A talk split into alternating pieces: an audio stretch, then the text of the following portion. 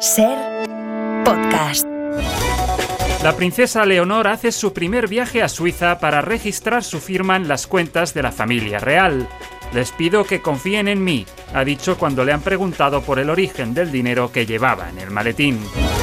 La presencia de los Jordis en el techo de los vagones de Rudalías agitando banderas independentistas confirma que el traspaso de competencias ya se ha hecho efectivo.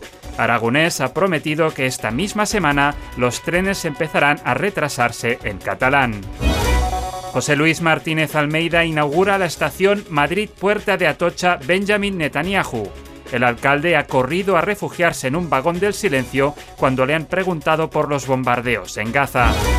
Miles de Javis hacen cola a las puertas de la Academia de Cine preguntando por el guion de la gala de los Goya. También tendríamos que empezar a hablar con Ana Belén, a ella también la han convocado, añaden. Los padres de un señor de 37 años consideran que llegó el momento de quitar los protectores de los enchufes. La última vez que intentó meterlos fue hace tres años, cuando le dejó la novia. Creemos que ha pasado el tiempo suficiente, dicen. Valoran también dejar de pixelarle la cara cuando suben fotos suyas en las redes.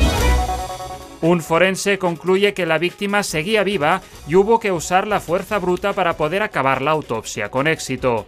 Causa probable de la muerte, la propia autopsia, reza el informe. Y acabamos con una última hora inquietante. Baby Shark ya es adulto y está preparado para matar al autor de la canción. Para no perderte ningún episodio, síguenos en la aplicación o la web de la SER, Podium Podcast o tu plataforma de audio favorita.